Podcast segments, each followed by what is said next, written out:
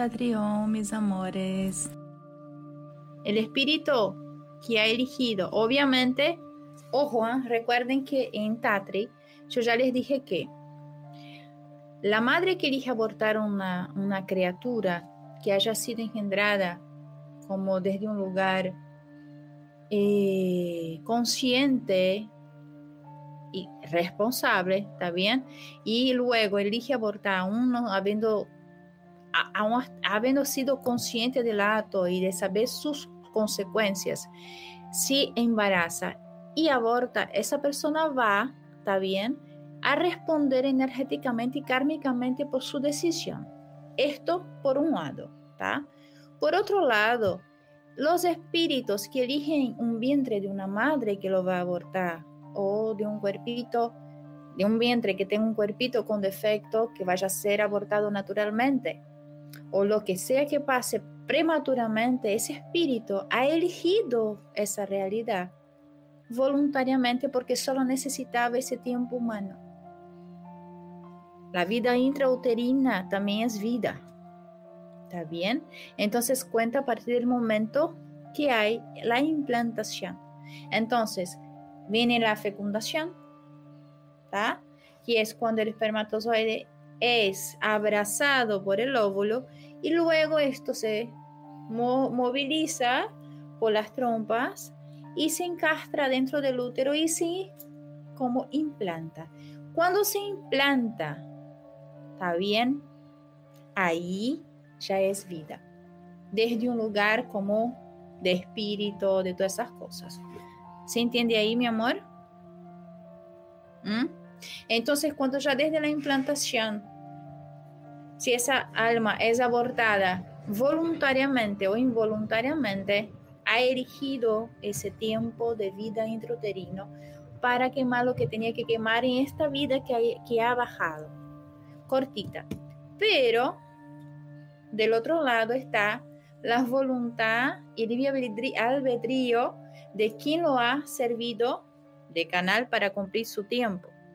¿Tá? Entonces se une una cosa con la otra y cada uno verá. ¿Se acuerdan que en Tatri yo les he dicho que nosotros respondemos por la calidad de la verdad que sostiene nuestra acción y no por la acción en sí misma? ¿Se acuerdan de eso? Entonces de eso se trata. Y la criatura no queda atrapada, no queda ¿está bien? Atrapado queda la mente de la persona que lo haya hecho voluntariamente, aún pudiendo elegir otra cosa, porque digan que están superados o no, siempre queda algo ahí adentro.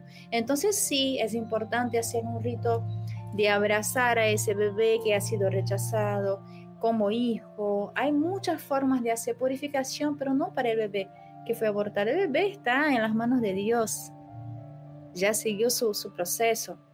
Quien queda atascado ahí es la mente que por lo que haya sido, que lo haya llevado a, cometer ese tipo de situación, que yo no juzgo obviamente, es como que es, un dolor muy grande, lo hagas voluntariamente o, o pase involuntariamente, duele mucho.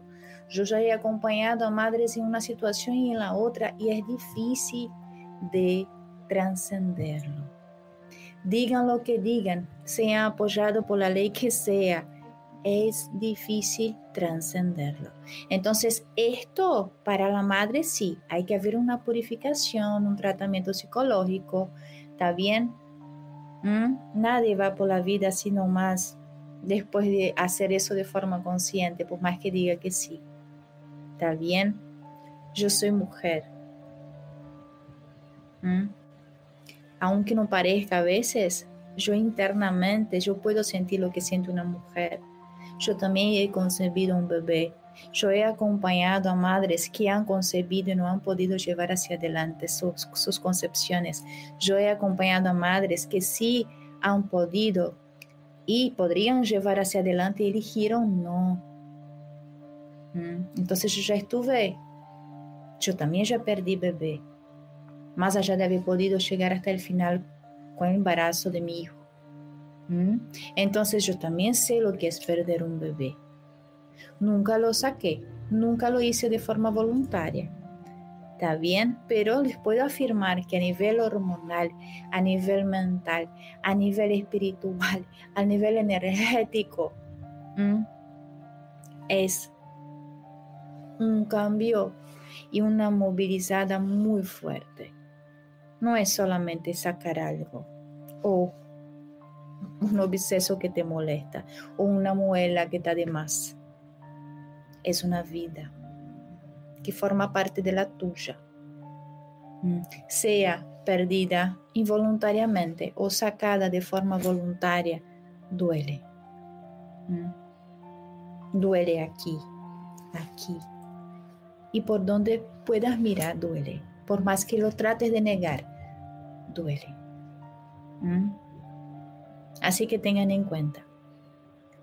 Entonces ahí sí hay que trabajar, pero la criatura no. La criatura es una criatura inocente.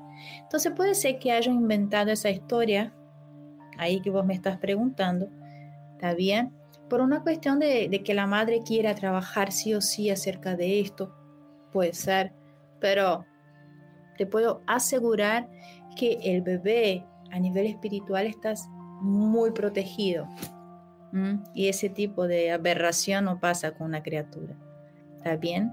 más allá de esto, ¿no? Que ese espíritu es un espíritu grande, no es un espíritu de un bebé. El bebé es en ese cuerpo, pero él ha elegido esa realidad por algo. Eso en Tatria, estoy hablando de Tatria, de lo que yo puedo ver, de lo que yo, Mataji, puedo ver. No estoy hablando de lo que pueden ver otros, estoy hablando de lo que puedo ver yo. Para mí es una invención de la mente para tratar de trabajar desde otro lugar tipo creencia de bueno y de malo, de correcto y de incorrecto. Acá yo no estoy planteando bueno y malo. Yo estoy planteando responsabilidad.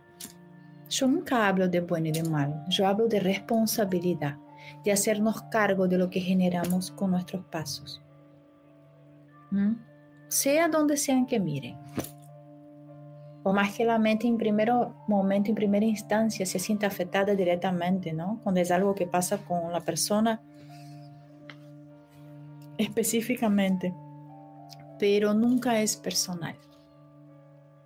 Y pueden observar incluso los devotos más cercanos cuando hay algo que yo les hablo de forma contundente que les choca a la mente, eso es lo que más les genera conflicto en su cotidiano. Niegues o no niegues, lo tengas consciente o no, pero si paras cinco segundos para observar, vas a ver de lo que estoy hablando. Mm. Dale, mis amores.